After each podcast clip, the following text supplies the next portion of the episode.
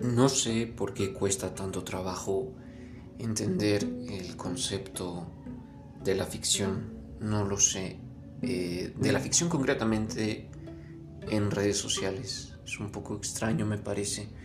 Es como este episodio de Los Simpsons donde Homero le dice a Marge que no estaba mintiendo, que estaba haciendo ficción con su boca. ¿Te acuerdas?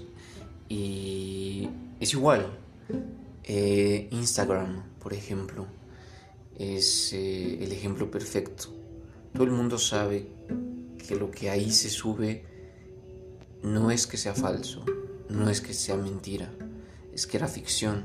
Estaban haciendo ficción con la cámara. Entonces, claro que nadie desayuna eso, ni come eso, ni vive eso, ni luce así. Pero para la lente de la publicación, sí lo es. Y la gente ya lo sabe, de cierta manera, que lo que se ve en Instagram es la ficción que uno escribe sobre sí mismo o sobre otros incluso.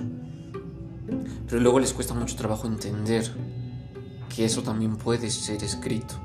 Entonces, claro que lo que a veces se escribe en Twitter, por ejemplo, Facebook, es ficción también.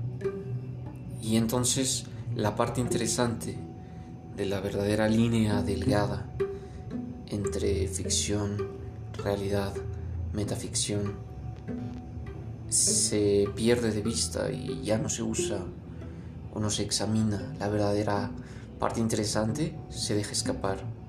Es muy raro, ¿no?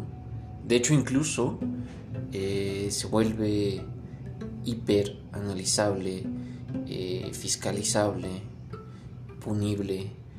Eh, el, el resto de redes sociales, ¿no? Claro que alguien tiene que perder su trabajo porque publicó una cosa en Twitter. Claro que alguien tiene que ser despedido, linchado, puesto en picota, ahorcado en la plaza pública por algo que compartió en Facebook.